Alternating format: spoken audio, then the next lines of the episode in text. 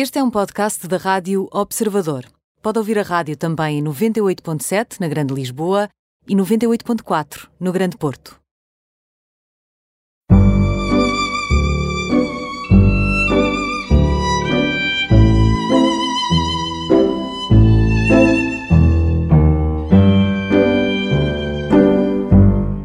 Bem-vindos ao Imperdíveis. Hoje com Carlota Ribeiro Ferreira, fundadora e CEO da WinWorld, uma empresa de mídia que organiza, entre muitas outras coisas, a Happy Conference. Uh, tem o projeto Leaders in Action Society, faz vários programas executivos, como o Playbook na Nova, como um programa, a National Geographic Summit e muitas outras coisas. Carlota, como é que se define? Ah, como é que eu me defino? Uma curiosa, adoro estudar e transformar esse conhecimento em experiências de impacto. Adoro inspirar pessoas, espero ser bem sucedida nisso. Aliás, uma vez perguntaram uh, um dia, quando morrer, o que é que gostava de ser lembrada? E eu olho, se calhar, por inspirar as outras pessoas para o futuro e para coisas boas e para agarrarem a vida de frente. Uh, são tudo coisas que me apaixonam. Isso é muito interessante porque, de facto, uh, toda essa motivação se traduz nos seus projetos. Tudo aquilo que cria tem como objetivo, como propósito, mas depois também como impacto, validado, certificado, digamos assim, eh, pelo mercado e pelos seus clientes, exatamente essa inspiração. E, e, aquilo que a Carlota faz é ver o que é que inspira os outros, o que é que motiva os outros, para poder mostrar a muitos outros os caminhos dessa motivação e dessa daquilo que pode ser transformador para a sua vida, não é? Ou seja, agora vou partir aqui de um exemplo muito concreto. O, o Jack Welch morreu, morreu esta semana. Nós demos a notícia no jornal e foi uma pessoa que inspirou muito e que entrevistou.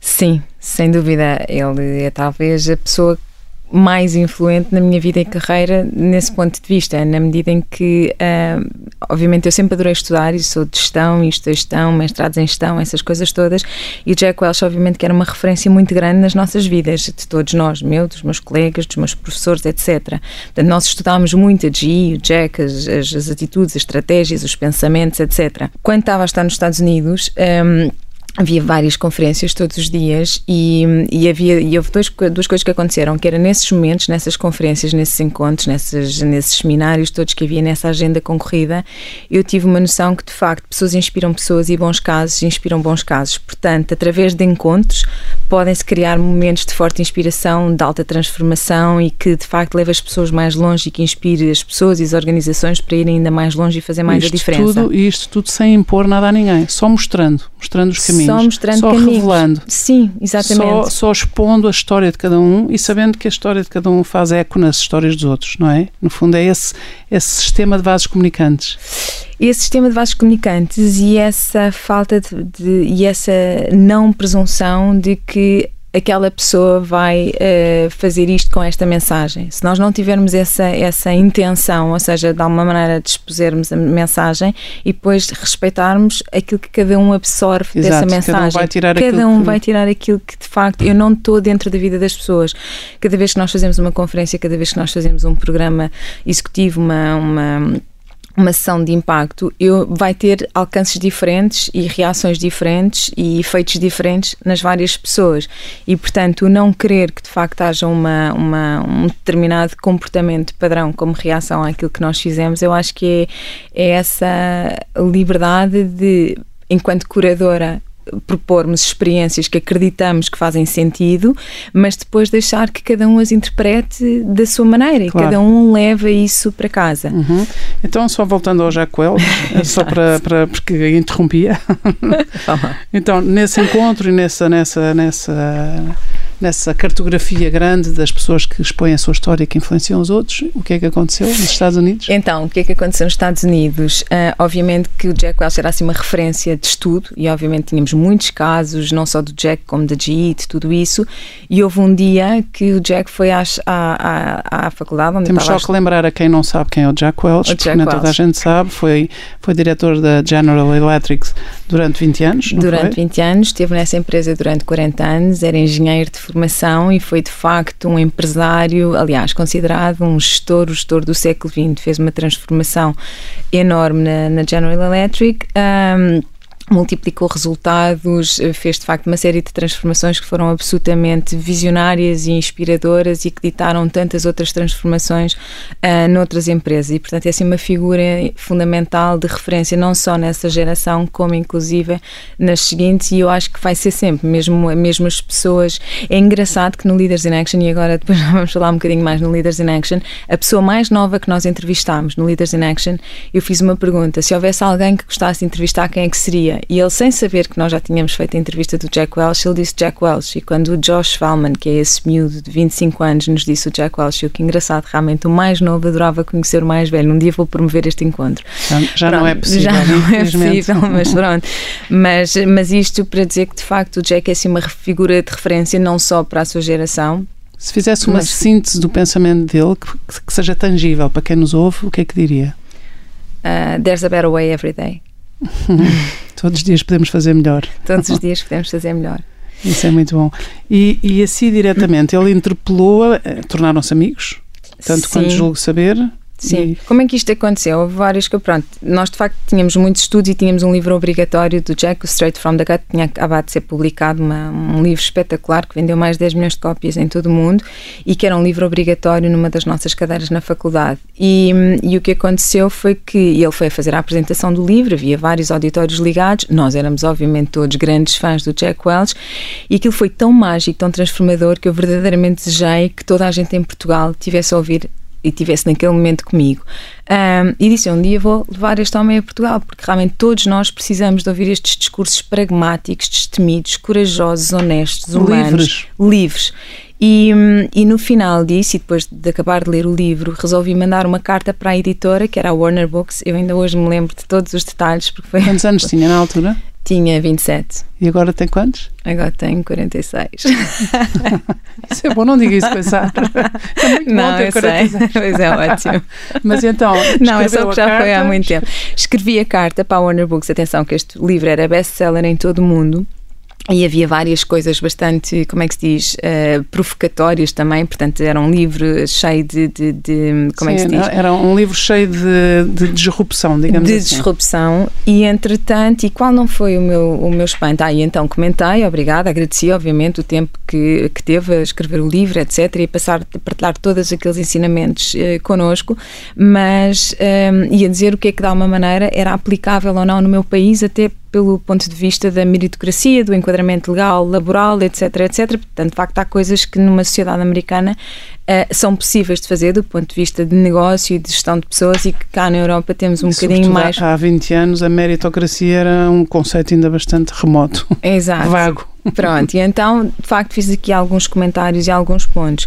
E qual não é o meu espanto quando 15 dias depois recebo uma carta dele? E isso foi com os contactos dele, com, os, com, os, com a, a, agradecer a carta, etc. E houve aí duas coisas que me fascinaram. Por um lado, a eficácia do sistema, ou seja, da análise, a, a avaliação, a, a categorização das cartas, a carta ter chegado a ele, e depois a humildade em escrever de facto uma carta de volta a uma miúda de Portugal que estuda em Harvard e pronto, na realidade que era no meio de milhentas cartas que certamente estaria a receber.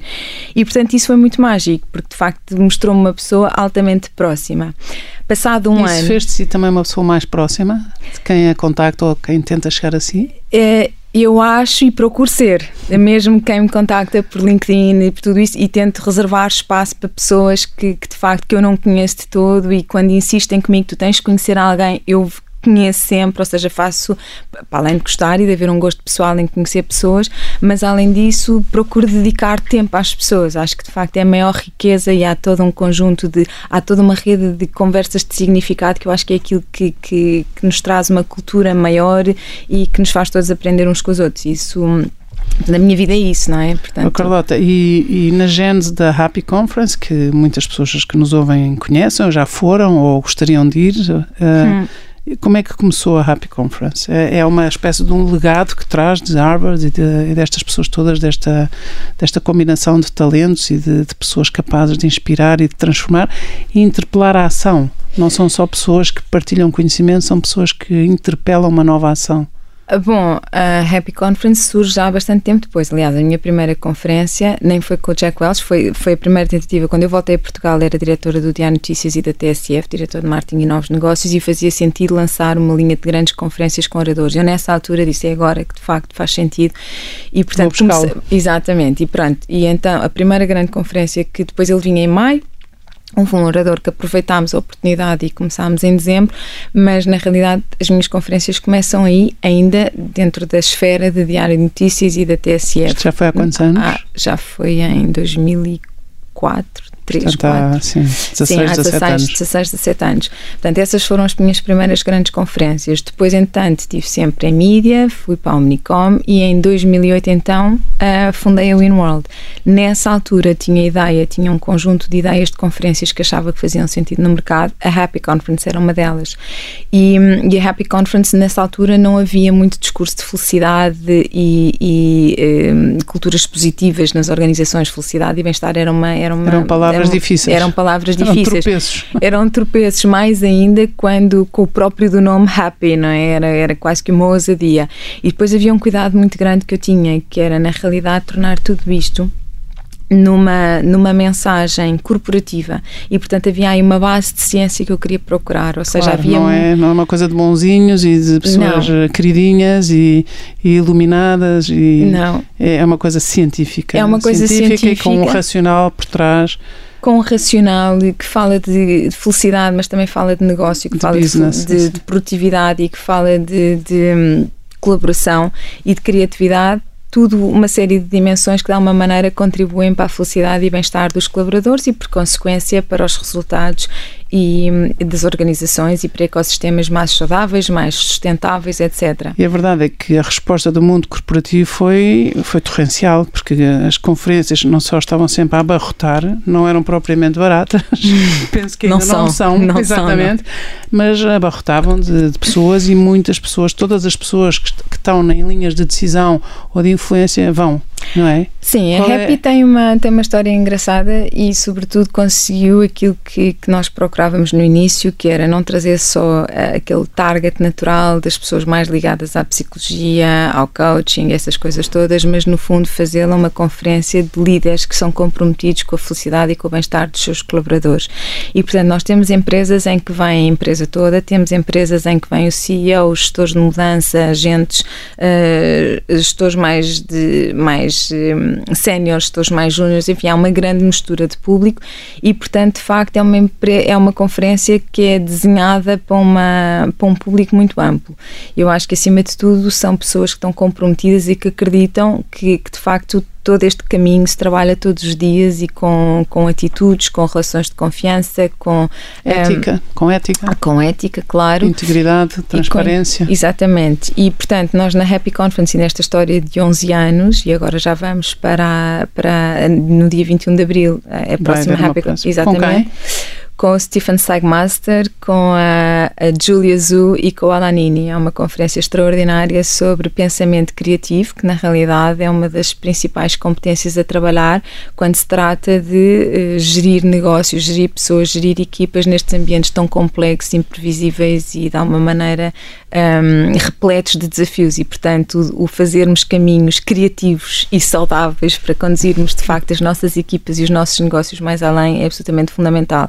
Carlota, e há toda uma série de dinâmicas eh, que o, se trabalham nisso. Agora falámos aqui já muito da parte da sua parte profissional e já tocámos e já, já, já falámos uh, algumas vezes de palavras que de facto não são as palavras mais fáceis no mundo corporativo e das grandes organizações, que é felicidade. O que é que para si, Carlota, como pessoa, o que é que é a felicidade? Onde é que começa? De que é que se trata? De que é que, que, é que estamos a falar quando falamos de felicidade? Ui, o que é que estamos a falar? Eh, de um caminho de consciência, de um caminho de fé, de um caminho de alegria. Eu acho que, acima de tudo, é um compromisso. é um compromisso que nós temos de facto com o mundo e com as pessoas. Uh, agora, como é que cada pessoa o vive e como é que se desenha uh, o seu caminho, acho que é, é uma consciência que tem que ser feita todos os dias. A minha mãe dizia, a minha mãe é psicóloga e é de facto muito ligada a sentimentos e sempre nos incutiu imenso, sintam-se todos os dias. E de facto vejam, aliás, ela dizia, não se, não se levem a estados limites ou extremos, vão tendo atenção a vocês e aos outros, obviamente, a que estão à vossa volta para no fundo nos tratarmos a todos como flores, porque se formos fazendo isso ao longo do caminho, na realidade conseguimos eh, caminhos com mais significado, com mais impacto.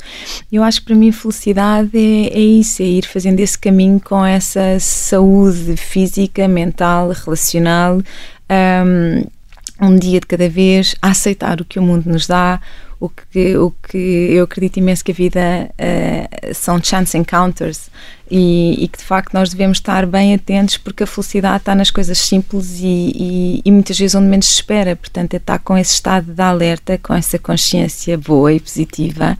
E a confiança aí, onde é que põe a reserva da confiança? Porque hoje em dia nós sabemos que é na confiança que tudo se joga, não é? É a confiança é que faz com que uma pessoa se apaixone e queira ter uma relação de compromisso, é a confiança que faz com que uma pessoa seja contratada, é a confiança que faz com que seja promovida, é a confiança que faz com que seja enviada, projetada mais alto e mais longe.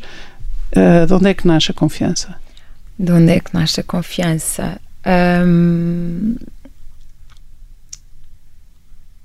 eu acho que de facto de, dessa, desse ambiente positivo que, que, vivemos ou que nos proporcionam e que nós depois também temos o, o dever de proporcionar aos outros. Ou seja, é de alimentar também, não é? É, eu acho que é de, é de entregar e de, é, um, é uma dinâmica que existe, obviamente, há, todos nós temos dias em que estamos mais desconfiados, não é desconfiados, mas com menos confiança, outros dias em que estamos com mais confiança e, Mas a eu, confiança também vem da preparação, não vem é? Vem da preparação. Em termos, já que estamos tanto inclinadas ao mundo corporativo, também vem da preparação, também vem do, da motivação. Vem é? da preparação, vem da motivação. E vem desse cuidado, porque... A, vem do cuidado a, com o outro e vem da fé. Eu acho que vem muito de, no sentido de, de, de acreditar que somos capazes, que estamos cá, Uh, que estamos bem, que estamos com saúde e de facto o melhor que nós pudermos dar aos outros uh, vai, -nos, vai, vai ser bom não só para os outros como para nós também. Para nos, vai projetar essa confiança Vai projetar essa confiança, e, mas eu acho que é uma coisa que se constrói todos os dias e que obviamente e que nós também não podemos ficar abalados se houver um dia em que estejamos com menos confiança. Também temos que de alguma maneira nos aceitar um bocadinho como, como, como isso, mas estar é. atentos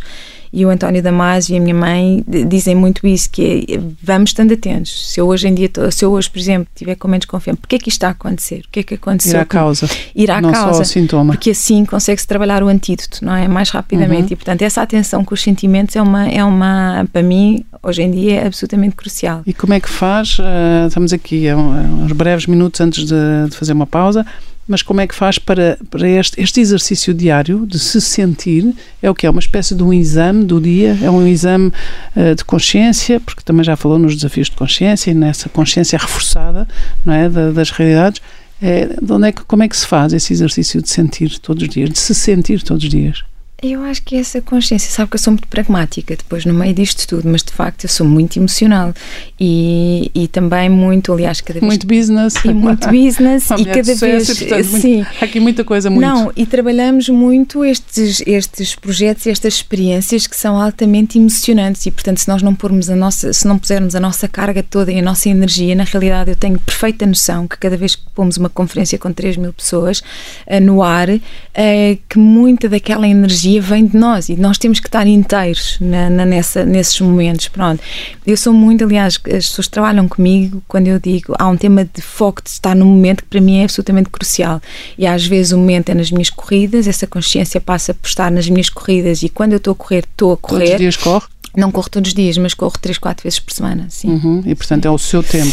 É o meu tempo. E quando estou a correr, estou a correr. Quando estou a fazer desporto, estou a fazer desporto. Quando estou a ler, estou a ler. Quando estou a estudar, estou a estudar. Quando estou em reunião, estou a olhar para si. Quando estou numa entrevista, estou consigo. está, a pensar, em, está a pensar em quem nos está a ouvir. Estou, estou a pensar em quem nos está a ouvir. Não, agora estou mais preocupada com as perguntas que me está a fazer, no sentido de eu também ter, claro, não, para ser, ter resposta. Ter exatamente. resposta Sim, e de facto. Isto, isto é um, um, Quer dizer, acontece agora Exato. e não, não, não, não editamos, não é? Exatamente. Mas eu acho que estar no momento, para ser franca, é das coisas para mim mais importantes. E não há pior do que estar, por exemplo, numa reunião e há dias em que as pessoas ou estão com um filho doente ou, ou com uma mãe doente e, obviamente, até fazem esse alerta: atenção, eu hoje estou preocupada com isto. Mas até este disclaimer é mesmo importante, porque eu acho que nos pomos todos na mesma página. E eu acho que, que de facto, uh, o estar, estar inteiro. o estar inteiro é absolutamente fundamental. Então agora vamos inteiramente para um intervalo e já voltamos também. Combinado. Até já. Até já. Bem-vindos à segunda parte do Imperdíveis, hoje com Carlota Ribeiro Ferreira, uma mulher de sucesso uh, com uma cabeça muito business, uh, estudou em Harvard, é de gestão, uh, é fundadora e CEO do, da Win World, que organiza, entre muitas outras coisas, a Happy Conference, que criou o Leaders in, in Action Society, já vamos perceber o que é que é isso. A National Geographic Summit também está também é organizada pela, pela Win World, entre muitas outras coisas. Um, estávamos a falar de unidade interior e de estar inteiros onde nós estamos. Um, o que é que faz para além de correr? O que é que faz para manter essa unidade? Porque nós vivemos numa época, num tempo em que tudo nos divide, tudo nos estica, tudo nos fragmenta. E como é que cultiva a unidade interior? Uh, olha, há uma coisa que eu preciso imenso para mim: são os meus momentos de estudo. E o meu pequeno almoço com rodeada de revistas ou de livros, ando sempre com livros e com revistas dentro da. da Quantos da filhos tem? Tenho dois. Ou seja, eles depois da escola ou o pequeno almoço pode ser mesmo com eles Não, ainda em casa? Eu levanto mais seis da manhã, eles não Ah, são é uma, é uma morning girl. Eu sou uma morning girl, sou ah, mesmo muito bem. uma, então, uma às seis da early manhã, às seis da manhã acorda e tem duas horas para si. Não, ou não, uma hora não, e meia. Não, não, não, não, não são duas horas porque eu vivo em Cascais e portanto saio de casa às sete. Ah, muito bem. Não, mas tenho ali meia hora em que de facto, em que de facto estou um bocadinho comigo, faço uma passagem nas notícias ou numa revista ou qualquer coisa. Depois então trago os miúdos para a escola. Tem O quantos mais anos? velho, o mais velho tem 16 e o outro tem 7. Portanto, eles têm 9 anos de diferença. O mais velho já vai sozinho, o mais novo vem comigo. Ah, deixo o pequenino no colégio ah, e depois chego ao escritório às 8, 8 e um quarto. E aí até as pessoas Quando os começarem a telefonemas chegar... ainda não começaram. Exatamente. E então aí entre as 8 e um quarto e as 9, novamente tenho um tempo de leituras que pode ir desde livros a relatórios, a revistas. Hoje o jornal deixaram-me uma entrevista do, no, do Carlos Abiris, deixou-me aqui uma entrevista do, do Carlos ah, Moedas e eu de facto fiquei a ler e portanto esses momentos comigo de, de, de, de cultivo, digamos, e de leitura são, é uma coisa que de facto me mantém muito próxima de mim que, que me dá muito gozo. Depois tenho uma paixão brutal por desporto e por vida ao ar livre mesmo. Faço bastante ski aquático, adoro desportos de montanha, caminhadas, corridas, etc. E isso são tudo atividades que me ligam e eu um, E que unem por dentro, que não é? me unem por dentro e mais rapidamente eh, adoro levantar-me às 8 da manhã para ir fazer ski do que propriamente ter Ir um- para o escritório. isso- Não, não, não, não, não é do que não, do que ir que para o escritório. Não, não, do que, do que, por exemplo, fazer uma noitada Ah, brutal e não bem. dormir. Sim, por contraste, por contraste. Por tá contraste à noitada. Tá bem, tá não, bem, tá no escritório gosto imenso, divirto-me imenso Sim. porque eu faço o que adoro, não é? Sim, Portanto, Sim, é o o privilégio de, de- de quem tem, como nós, esse privilégio é extraordinário e temos que o agradecer todos os dias. exatamente. Há bocadinho falou, e já falou também algumas vezes, em fé, fé, ter fé, ter fé. Eu não sei se está a falar do ter fé de quem acredita, de quem, de quem acredita e cultiva essa confiança em si, nos outros e no mundo, ou se está a falar de uma fé transcendente ou de uma fé religiosa, não sei. Ou Eh, criacionista, porque gosta tanto da natureza, porque pode ser a fé pela criação. Quando falo em fé, e a fé é um tema querido da minha, da, da, da minha família e da, da minha avó, e da, é, assim uma, é uma crença maior, ou seja, é nós acreditarmos que estamos cá por uma razão e que há um contributo e o querer de facto fazer esta viagem ah, deixando o melhor de nós, pronto, e procuro isso. Um, é acreditar no mundo, vejo muito, isto não é ver só a parte idealista da- das notícias, não de todo, aliás, gosto de ver as duas partes, mas gosto de acreditar que nós, homens, nos vamos conseguir unir e resolver parte dos de- grandes desafios que temos. E portanto e se não houver essa fé que vamos conseguir isso ou quando uma pessoa por exemplo tem um namoro se não acredita que vai de alguma maneira não é estar com grandes projeções ou com grandes eh, que se vai casar que não é nada disso mas tem que acreditar que de facto aquilo faz sentido, que tem um futuro. Porque se não houver essa fé, também na realidade as coisas não, não Portanto, fazem não é, sentido. É, não é uma fé, não é uma crença, é uma fé em Deus. Deus é, para si. É, Deus para é mim seu, tem um papel muito especial. É, é, muito familiar?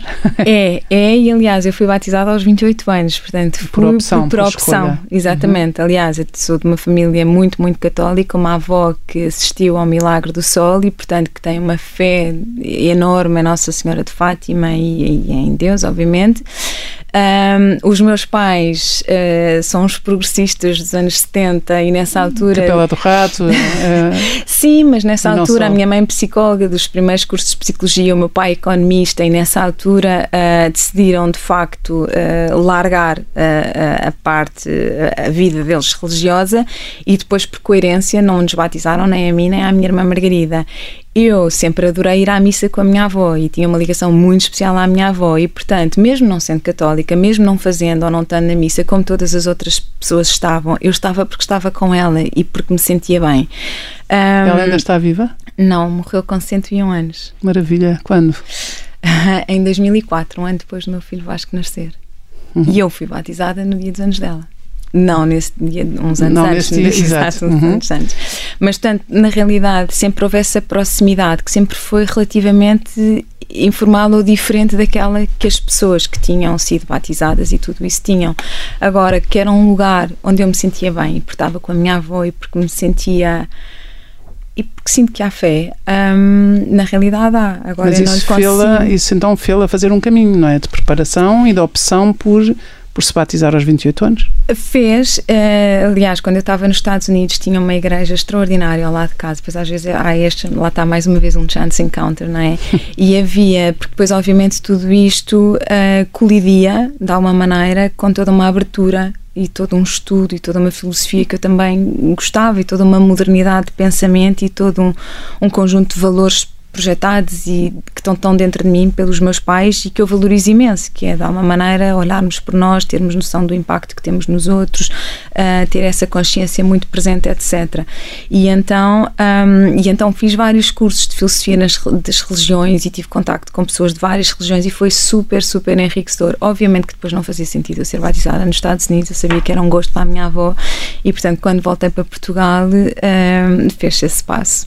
E, mas identifica-se de alguma forma ou tem alguma prática religiosa ou tem só o sentimento de pertença? Tenho um sentimento de pertença e tenho uma fé. Há práticas e há disciplinas e há, eu sou um bocadinho, como é que se diz, um bocadinho outlier, no sentido de uh, não é estar mas não estar, não é isso, é de facto há depois ao mesmo tempo uma, uma uma prática, uma consciência e uma, e uma parte emocional que eu gosto de explorar e, portanto, e que se calhar são um bocadinho diferente. Há noções na, digamos, na Igreja Católica, as noções de pecado, há coisas pesadas que de facto não é que sejam erradas, não são erradas. Então, então são, estão mal traduzidas. Ou estão é? mal traduzidas, exatamente. Tantas, uma da, numa das entrevistas aqui nos Imperdíveis, o padre Miguel Sicara de Almeida dizia que há muitas pessoas que ficaram na quarta classe da fé e, e, depois eu percebi que foi uma das entrevistas em que houve mais downloads. Hum.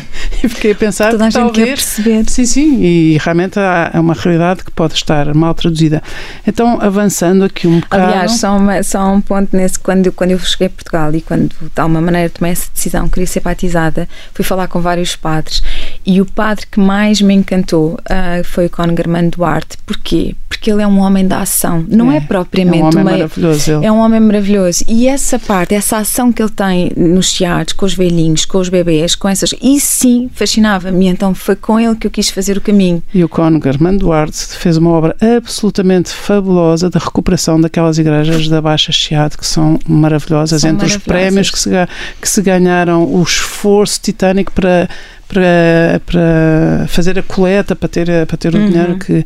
Mais as multas que tiveram, que são inacreditáveis, porque houve umas multas porque ficaram os andaimes de fora Uh, e de facto, uh, que bom estar a prestar Mas essa fé um com ação, está a ver? Duarte, porque ele é extraordinário. Pois é, é mas não é das figuras mais, mais conhecidas porque, eh, do ponto porque de vista. Porque ele também é muito low-key. Porque ele é, é, é muito, e eu gosto é. imenso disso, e portanto foi exatamente com ele que de facto, quando ele me começou a explicar todo o projeto, eu disse: não, é aqui, é realmente, isto é um homem da ação, é um homem que acredita em Deus, que de facto tem aqui uma visão maior da, da, da, da comunidade, e pronto, é com ele que eu quero fazer Então, pegando nas suas palavras, porque hoje deu-me para aí, ir pegando nas palavras que a Carlota vai dizendo, a ação, a ação, a ação marca muito o seu pensamento, o seu passo, a sua, a sua, o seu, o seu contributo cívico, digamos assim. Uh, e por isso criou a Leaders in Action Society. O que é que é esta sociedade e qual é o propósito?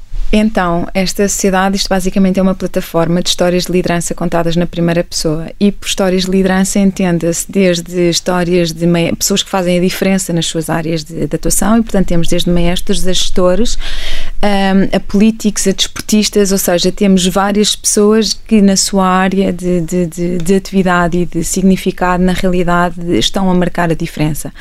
Um, Porquê que este projeto surgiu? Isto é internacional, portanto isto é, é, é gravado é em inglês mas legendado, legendado em, quatro línguas. quatro línguas. Basicamente, o que é, que é a grande missão deste, deste projeto? Levar estas histórias para inspirarem tantas outras histórias de liderança que existem dentro das pessoas e que muitas vezes estão relativamente encapsuladas ou fechadas ou uh, constrangidas. Pronto. No fundo, são vídeos que podem ser usados para debates em empresas, como podem ser usados para assignments ou debates nas escolas ou nas universidades e que, no fundo, mostram os caminhos ou do sucesso ou do insucesso ou como é que as pessoas lidam com a adversidade ou como é que as pessoas vão de conquista em conquista ou de fracasso em fracasso uh, e como é que tudo isto acontece na vida das pessoas consideradas líderes e, e, muito ativas, não é? muito dinâmicas.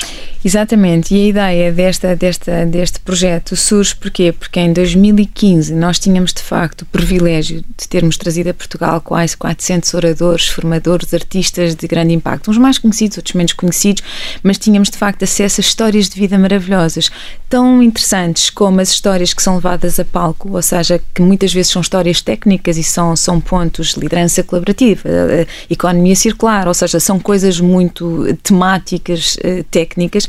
Na realidade, muito mais interessante muitas vezes é a história que está por trás da pessoa que domina essa matéria. Exatamente, é que... por isso que está aqui hoje.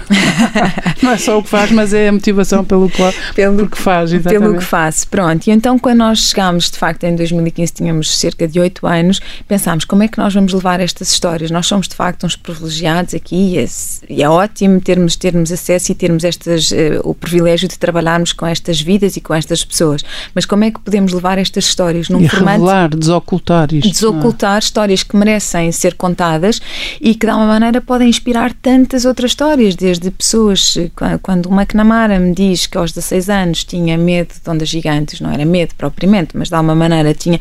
O que é que aconteceu para os 44 ou 45? De ele facto, bater os. Exatamente, Exatamente, pronto. Qual é que foi o caminho? O livro que ele leu, no caso dele, há um livro absolutamente emblemático que ele, que ele leu e que foi transformado transformador na vida dele. Foi um do Eckhart Tolle. Agora não tenho a certeza do. Sim, do é indiferente. Pronto. Ou então o que aconteceu, por exemplo, com o Jack Welch, que aos 28 anos teve uma explosão numa fábrica que liderava e, no fundo, esse episódio em concreto, e graças a Deus não morreu ninguém, mas esse episódio em concreto teve um, uma. deu-lhe uma exposição interna e ele, de facto, assumiu as responsabilidades de tudo e fez uma exposição grande e teve um líder que o apoiou na desconstrução de toda essa história.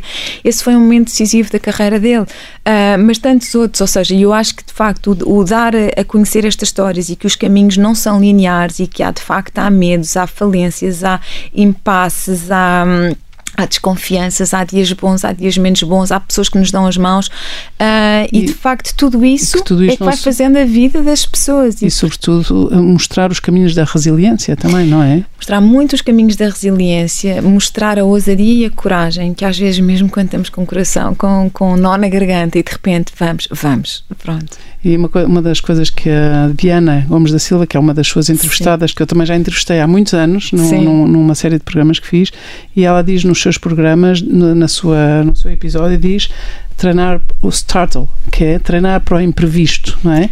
é? Que é um conceito extraordinário, porque aquilo que nos é dado fazer é, quando estamos num esquema colaborativo de uma organização, seja ela qual for, temos que estar treinados para lidar, gerir, resolver o imprevisto. E é interessante ver como é que, através de um testemunho, de alguém que na primeira pessoa diz como é que faz as coisas e ela é pilota, piloto da acrobacia, agora nem e comercial, e comercial também, e ela fala disso, que, coisas é que tem também aprendido e aplicado à sua vida ou que percebe que que tem aplicação concreta, tangível na, na vida. Dessas histórias todas, uh, bom, muitas coisas. Claramente, o Prepared for the Unexpected da Diana, acho que hoje em dia é transversal e não só do ponto de vista, até porque é impossível nós estarmos preparados para todas as competências e o próprio Yuval Horari diz uma coisa muito interessante que é, acima de tudo, hoje em dia há um treino de agilidade mental que é absolutamente fundamental, porque ninguém, o mundo é tão complexo e evolui a uma velocidade tão rápida que é impossível nós estarmos formadas em todas as disciplinas e todas as competências emocionais. E, portanto, a agilidade, criatividade são de facto duas, duas dimensões absolutamente críticas para gerirmos imprevistos e para estarmos preparados para o inesperado, que é o que a Diana trabalha bastante. Daniel Traça diz, uh, o Dino da, da Nova, diz que o cérebro não está muito preparado para aprender e desaprender e voltar a aprender, mas que essa também, esse também é um segredo, é um truque para o futuro, é aprender a desaprender. Olha que engraçado, eu e a Roberta Medina vamos falar agora numa conferência e o tema da, nosso, da nossa sessão é exatamente exatamente isso, aprender desaprendendo. Exatamente, que é exatamente. É uma chave de sucesso agora, daqui e para a frente. Pois. Porque, porque o mundo está a mudar de uma forma tão acelerada que as pessoas só sobrevivem a esta mudança ou, ou, ou só, ou sobre, só, se, só se conseguirem adaptar-se e mudarem e aprenderem e voltarem a aprender e desaprenderem coisas que já não lhes servem, não é? Exatamente. E temos que ser muito rápidos Muito nisso. rápidos, muito E rápidos. pragmáticos. E, e não, ah. e quando aprendemos temos que aprender inteiramente, voltando à sua unidade. Não é sem dúvida. Não é fazer a batota de vou fingir que aprendo porque já sei que vou ter que aprender. Portanto, é mais difícil ainda. É, é, é, é, de facto dar a volta ao cérebro. É, a quase que temos está. que ser rápidos a ser profundos, mas para depois desaprofundar também muito Exatamente, rapidamente para virar água. sim. O que é que, Quer dizer, superficial, que é que, superficial, mas pronto, sim. De que é que tem, o que é que mais uh, fascina nos outros, nas pessoas? Uh, o que mais me fascina nos outros, ui, tanta coisa, de facto, eu gosto imenso, acho que são, as pessoas são as minhas grandes inspirações. Um, o que é que mais me fascina nos outros? As suas histórias de vida, claramente, os seus caminhos, uh, as opções, a sua suas, autenticidade. A sua autenticidade. Acho que claramente a sua autenticidade. Ou seja, pessoas com artificialismos não, não. Não, e pessoas com vontade de contribuir. Eu fico fascinada quando as pessoas uh, gostam, até podem não saber exatamente ainda qual é que vai ser o legado que vão deixar, mas que estão nesse compromisso, que é de facto fazer uma entrega, contribuir para um mundo melhor, a fazer a diferença na vida das pessoas, naquele negócio, na, na, naqueles. Enfim, uh, pessoas que de facto têm um compromisso com as pessoas e com o mundo. Isso fascina. -me. O que é que é mais difícil para si aceitar nos comportamentos seus ou dos outros? O que é que é mais difícil? Aquilo que mais a fascina, já percebemos o que é que mais a, a, a desilude, digamos assim? A falta de coragem e de frontalidade pessoas, quando as pessoas se evadem, quando acontecem coisas ou quando sentem coisas ou quando de alguma maneira querem, ou a passividade também, que é outra coisa que também, ou seja, quando de facto, ah, eu Sim. adorava fazer isto. Uma pessoa que é um dinamo humano realmente não deve lidar bem com a passividade. Não, não, não lido nada bem com a passividade e quando dizem, ah, eu adorava... Nem com a passividade dos filhos, é que às vezes os filhos também podem ser muito passivos. Pois, mas aí por acaso os meus filhos são muito pouco passivos. Muito dinâmicos muito também. Muito dinâmicos herdar o gene, herdar o gene. Sim. Uh, mas também, atenção, eu, eu, também tenho a sorte e o privilégio de, de, de facto, nascer numa, numa família e ter exemplos muito dinâmicos à minha volta. A minha avó é trabalhou até aos 98 é anos. Morreu aos 101. Morreu aos 101 até... e, de facto, dizia, trabalhar voluntária nos, nos hospitais, no Hospital de, São José, no Correio Cabral, e era voluntária, bata amarela, e tirava 15 dias de férias no verão, 15 dias no, no Natal, e dizia, enquanto Deus me der saúde, eu vou ajudar naquilo que posso os e outros cumpria o seu e horário, cumpria o seu horário, era inacreditável, e portanto, mesmo não tendo essa necessidade, de facto sentia esse compromisso de, naquilo que ela podia, ela estava lá. Então, já que fala eu... na sua avó, que se chamava Anica, Anica já que fala na sua avó, se a pudesse trazer aqui agora, temos um minuto, o que, é que, que, é que lhe diria? Que a adoro e que tenho umas saudades imensas dela. Adoro, adoro, adoro. O que é que mais sim. recorda nela? Fisicamente ou. A coragem, a coragem e, e, era uma pessoa que me atirava para a frente. Tipo, às vezes dizia, ai, vou adorava ir com a Isabel, não sei aonde. Então vai e peça, mas pode acontecer é ter ou não, não já está garantido. Vai, e então empurrava-me, empurrava Portanto, não havia impossíveis. Não, não havia impossíveis. Além de ser uma extraordinária desportista e assim uma, uma matriarca incrível já não há tempo para mais. Que desporto é que ela fazia já agora, só para acabar? Ui, isso era um bocado como, como eu fazia, montava a cavalo. Não, ela era caçadora e isso caça já não, não. Já não é para mas, si. Não, mas pronto, mas tudo. Muito era bem, assim Carlota. Então fica aqui a, a, homenagem à grande avó Anica, que morreu é com 101 anos, que deixou muito boas memórias em todos os que a conheceram. E muito obrigada e muitas felicidades para tantos projetos e tão bons. Obrigada, Laurinda. Obrigada. Obrigada. Eu.